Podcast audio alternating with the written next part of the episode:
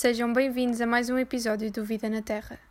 Hoje falamos com Nazaré Couto, investigadora do Departamento de Ciência e Engenharia do Ambiente da Faculdade de Ciências e Tecnologia da Universidade Nova de Lisboa. Nazaré é licenciada e doutorada em Ciências e Tecnologia do Ambiente pela Faculdade de Ciências da Universidade do Porto. Trabalha atualmente na área da remediação de solos e vem falar connosco sobre o seu trabalho e da equipa onde se insere, bem como dar contexto sobre o estado de contaminação dos nossos solos.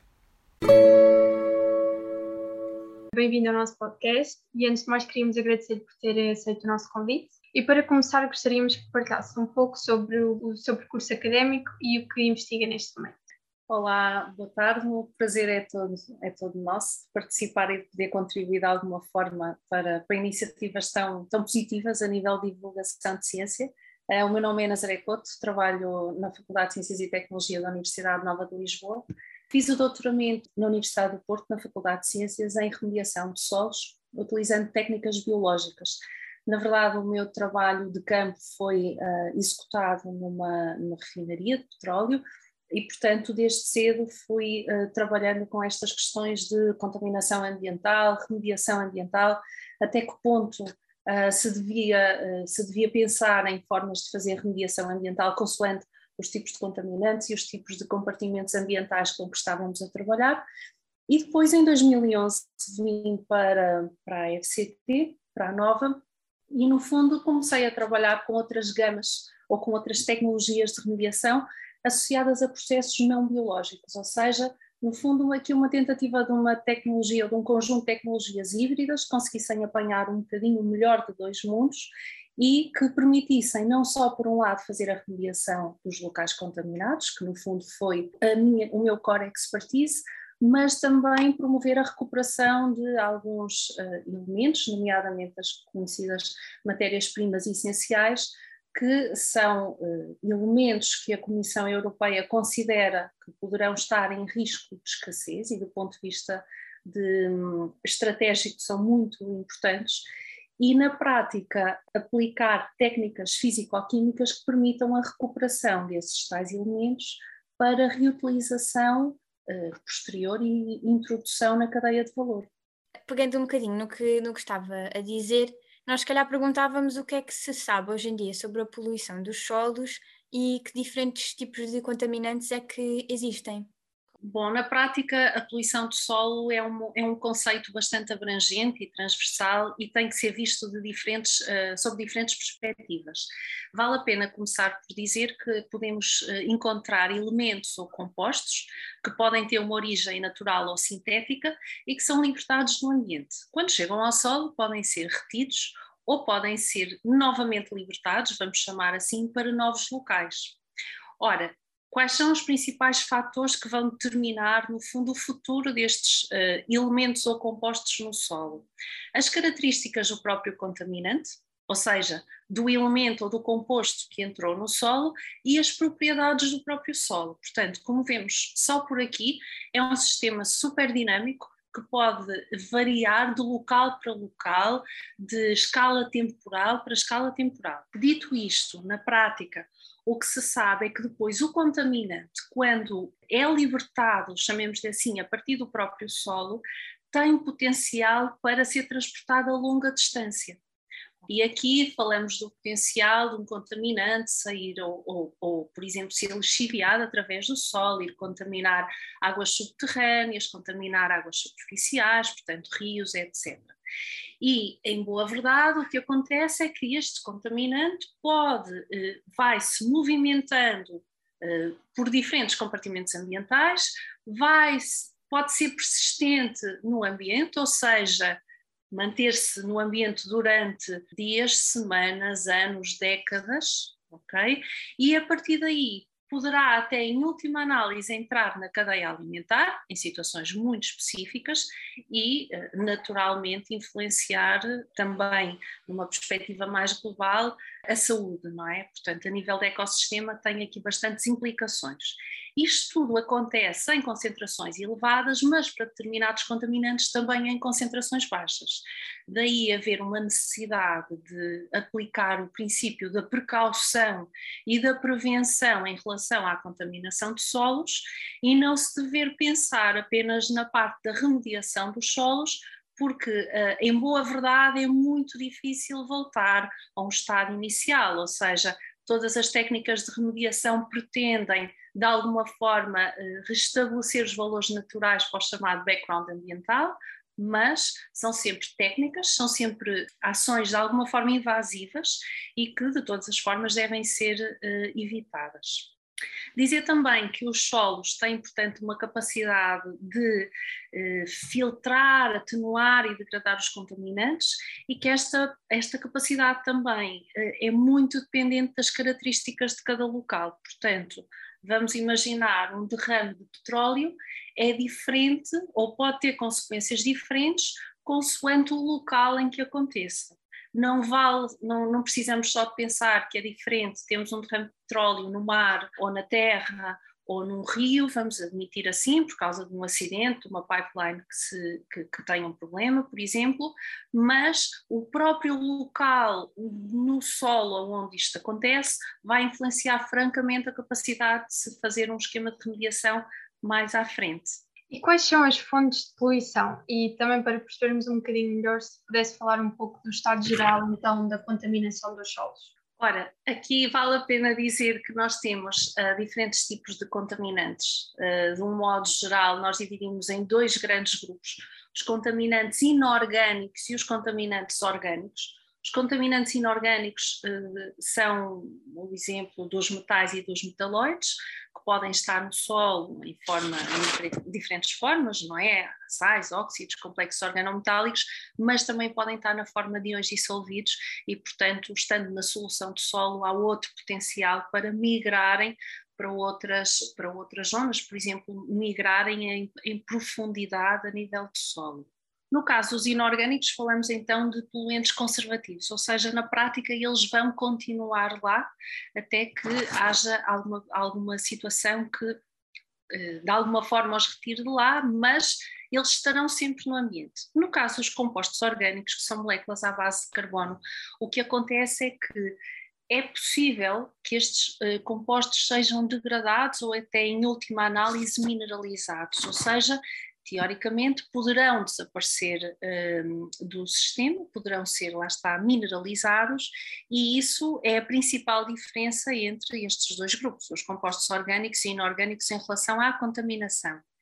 Dos compostos orgânicos, uh, vale a pena referir que normalmente são de origem antropogénica, ou seja, têm normalmente uma forte ação do homem, ou porque são compostos manufaturados, eh, mas também existem casos em que provém de processos naturais, não é? como é o caso de alguns fogos, erupções vulcânicas, etc., que podem dar origem a este tipo de compostos. A nível das, das fontes de poluição, a verdade é que uh, se calhar é importante distinguirmos aqui dois conceitos: a poluição pontual e a poluição difusa. A poluição pontual é uma poluição que é, no fundo, que tem uma fonte muito específica, uma, vamos imaginar uma torneira aberta, ok? Isso seria o exemplo de uma fonte pontual, porque nós sabemos exatamente de onde vem a fonte, a fonte da poluição e sabemos que é uma poluição que, por, por eh, princípio, terá uma concentração mais elevada em comparação com a chamada poluição difusa. O que é que é poluição difusa? É uma poluição que tem uma concentração menor, é uma poluição mais dispersa e é uma poluição em que nós não conseguimos identificar claramente a fonte. Podemos dar o exemplo da agricultura. Existem vários campos agrícolas, nós uh, sabemos que há problemas subjacentes à prática agrícola, como há para várias indústrias, para vários serviços, etc. E a verdade é que não sabemos que vem, se vem do sítio A, B, C ou D. Nós sabemos que em concentrações baixas vem de diversos sítios e há diferentes formas ou contribuições para o valor, digamos, global de poluição. Ora, fazendo esta, esta separação e esta sistematização a nível de fontes de poluição, vale a pena dizer que, e pegando no exemplo da agricultura, a agricultura pode ter fontes diretas de poluição, fontes, uh, no fundo, pontuais, não é? A adição dos, dos pesticidas, a adição dos fertilizantes, podem ser os fertilizantes minerais, os fertilizantes orgânicos. Temos depois também um caso que acaba por ser um, um chapéu a esta questão da agricultura, que é os próprios solos poluídos podem acabar por ser fontes secundárias de contaminação de cursos de água, por exemplo, quando estamos a falar de terrenos agrícolas. E quem diz isto também pode falar de água subterrânea, de lençóis freáticos. Portanto, nós aqui temos que abordar o problema de situações distintas. Falamos do solo, mas sabemos que o solo é uma interface entre, no fundo, a atmosfera e a parte do subsolo, e, portanto, o próprio solo também pode acabar por ser um fator preponderante para que a, para que a contaminação se continue a, a dispersar. Uhum. Por outro lado, falamos da contaminação associada às áreas urbanas. Não é? Em 2018 estimava-se que 54% da população vivia em áreas urbanas e por população entendemos também necessariamente atividades eh, antropogénicas que podem influenciar e, e no fundo, negativamente esta questão da poluição do solo. Que exemplos temos? Terrenos acidentais, por exemplo, os tanques, os, as condutas de combustíveis, os esgotos, as fossas sépticas, não é?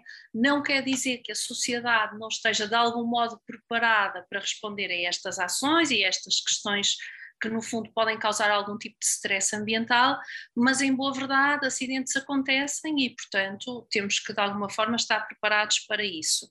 Resíduos municipais, não é? Quando se fala muito da questão da separação dos óleos, as baterias, tudo o que tem a ver com os plásticos, também se fala muito hoje em dia. As próprias atividades industriais, não é?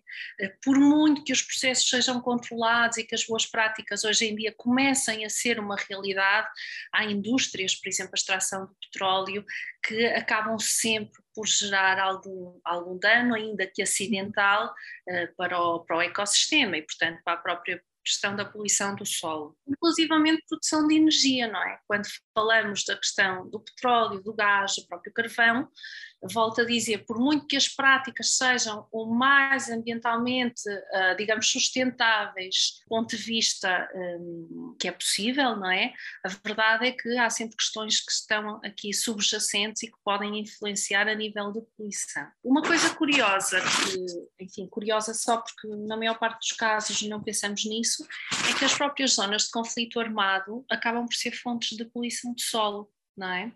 Porque nós falamos de explosivos de balas de cartuchos de projetas que ficam no solo, ficam lá perdidos, passa a expressão, e por diferentes fatores, porque se vão degradando, porque vem uma chuva e de alguma forma vai lixiviar os metais, a verdade é que, por exemplo, o chumbo é, é uma realidade, e quem fala de chumbo fala de outros metais que são eh, quase característicos destes locais, destes solos que estão contaminados em zonas de conflitos armados, ou seja, na prática, para além de uma recuperação pós-guerra, é preciso fazer também toda uma recuperação do ecossistema e do solo e da saúde do solo.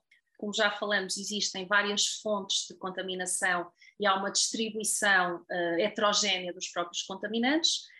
A nível global e focando também um bocadinho na Europa, há algum conhecimento a nível de escala local, mas esta percepção global do estado da contaminação uh, acaba por ser um bocadinho um, difusa, chamemos-lhe assim. E porquê é que estes dados são dispersos e porquê é que é difícil de comparar e percebemos como é que estamos todos numa linguagem comum a nível de contaminação de solos?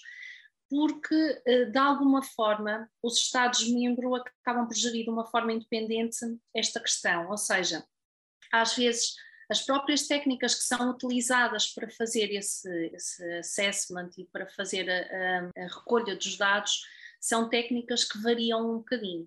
Vão desde a forma como se recolhe a amostra, à forma, a metodologia de tratamento da, da própria amostra, uh, do ponto de vista laboratorial, as técnicas utilizadas, ou seja, e para deixar bastante claro, existem vários organismos que regulamentam isto, existem várias técnicas padronizadas, mas há casos em que, eh, porque o tipo de contaminante não está padronizado ou porque a técnica da amostragem é ligeiramente diferente, às vezes é difícil de comparar de uma forma direta.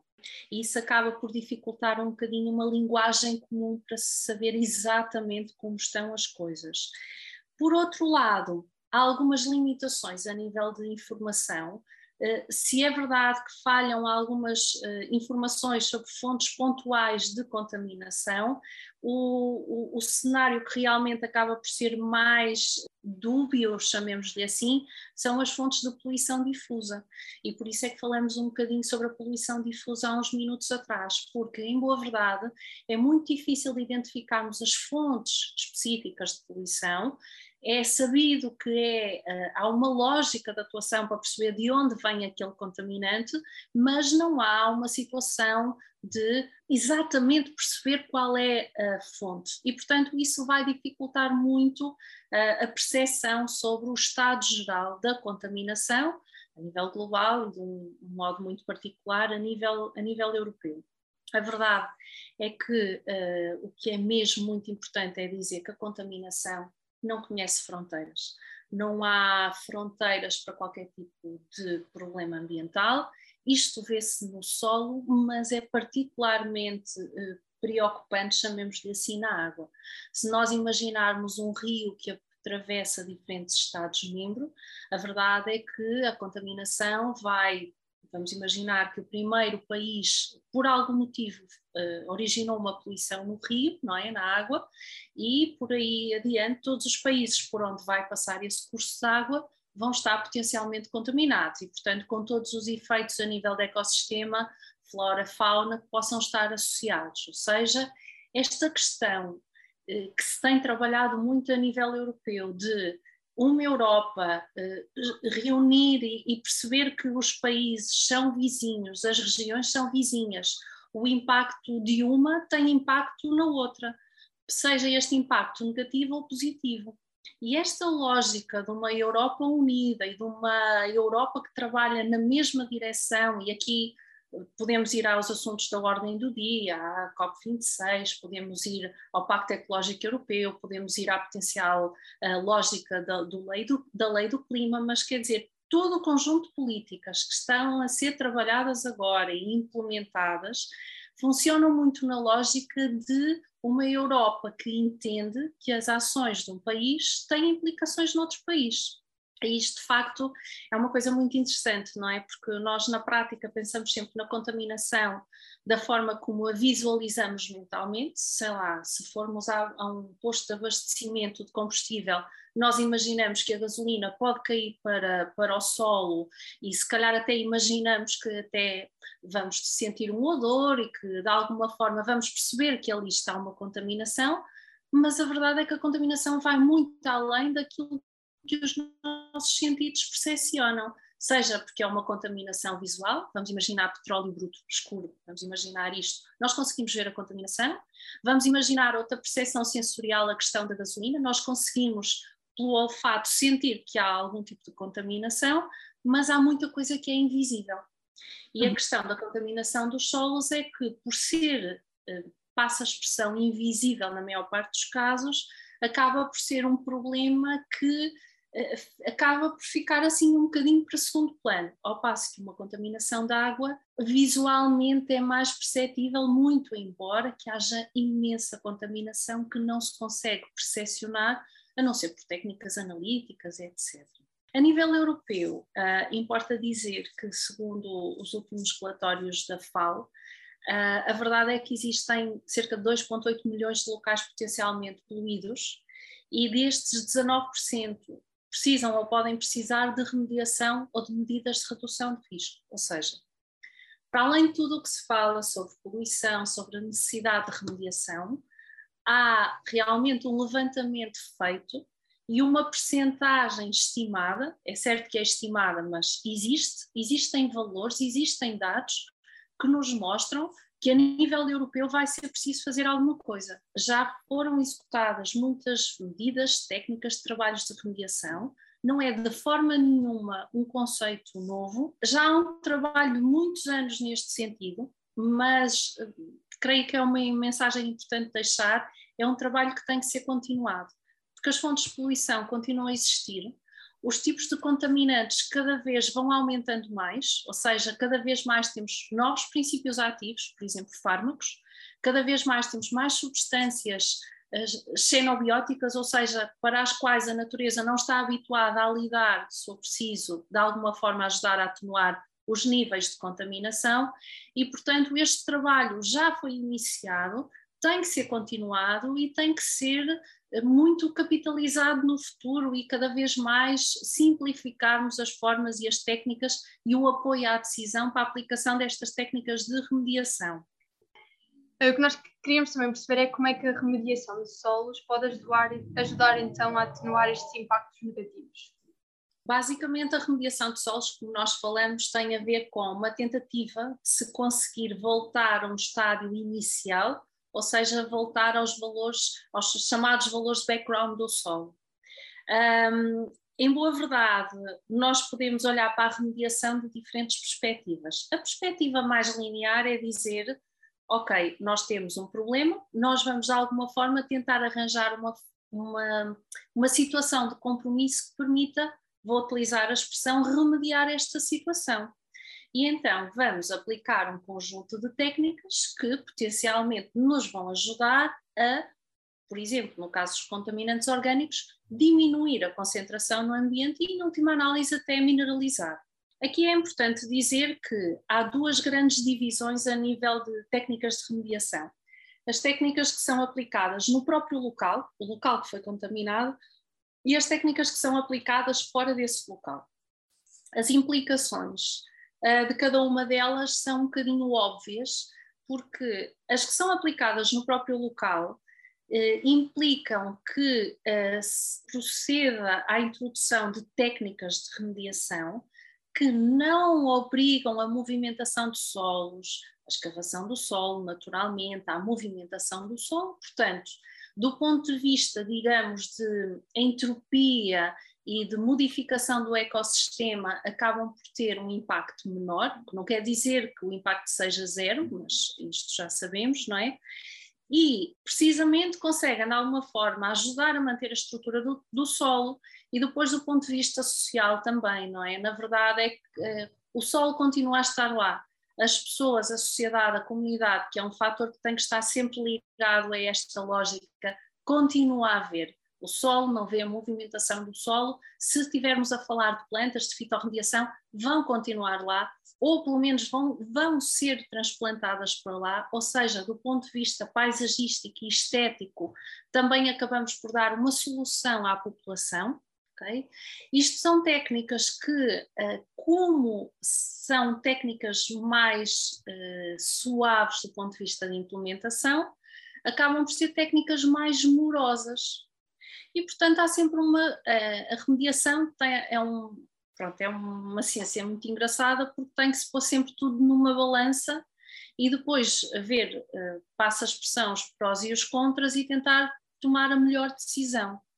Ora, se enquanto que nas técnicas no próprio local temos pouco distúrbio, mas são morosas, as técnicas que são fora do local, teoricamente, são mais rápidas, mas vão implicar, como eu dizia há pouco, a escavação, a movimentação do solo, o solo vai ter que ir para outro sítio para ser uh, remediado e, portanto, os custos são diferentes, naturalmente, mas o tempo que demoramos a executar a ação acaba por ser menor.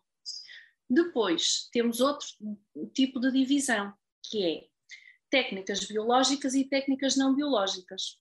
As técnicas biológicas, na prática, baseiam-se na utilização, por exemplo, de micro-organismos, de plantas, a tal fitorremediação, para, de alguma forma, ajudarem a diminuir a concentração do contaminante.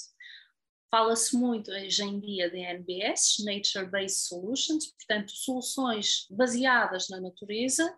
São tudo o que é biológico acaba por ter uma mais-valia impressionante para o uso futuro do solo, porque, por exemplo, vamos imaginar que estamos a fazer algum tipo de remediação para no futuro aquele solo servir para um parque urbano. Naturalmente é mais positivo se nós conseguimos garantir que não vamos danificar a estrutura do solo, que vamos manter a microbiota do solo, ou seja, que a biodiversidade vai continuar lá, mas isto, claro, tem o contraponto do tempo, mas nem sempre precisamos de fazer uma remediação em dias. Nós às vezes temos tempo para fazer.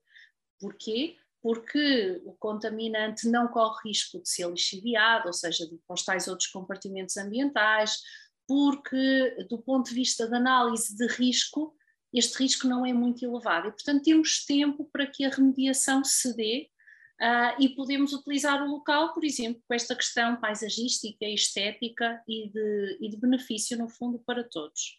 As técnicas não biológicas dividem-se em vários ramos, podem ser técnicas físicas, químicas, térmicas, e são técnicas que normalmente são mais rápidas a nível de resultados, de eficiência de remediação, mas que já impõem alterações ao sistema e, portanto, tem que, novamente, pegando no esquema da balança ou na lógica da balança, tem que ser tudo pesado para ser averiguado. Só terminar a dizer que, do ponto de vista ambiental, temos um conjunto de princípios e de lógicas que temos que assegurar, mas também há aqui um ponto de vista muito importante, o ponto de vista financeiro, porque naturalmente todo este trabalho, eh, por exemplo, para uma empresa, representa um, uma implicação financeira e um ponto de vista jurídico, não é? Quando os países têm uma legislação que obriga, ou pelo menos, enfim, sugere fortemente que haja uma remediação de solos, uma vez ultrapassado um dado valor de contaminação, ou quando a análise de risco assim o sugere, Claro que é muito diferente daqueles países ou regiões que não têm uma legislação por trás, nem têm algum tipo de obrigatoriedade de baixar os níveis de poluição do solo. A FAO vai publicar, supostamente ainda no segundo semestre deste ano, uma base de dados online que é sobre técnicas de gestão e remediação de solos poluídos. Porquê é que é importante? Muito embora que já existam bastantes guidelines a nível de comissão e em diferentes países que podem servir no fundo de apoio, este, este documento que a FAO vai publicar, assim como outros que estão a ser preparados por outras entidades, vai ajudar ao processo de decisão de cada tecnologia.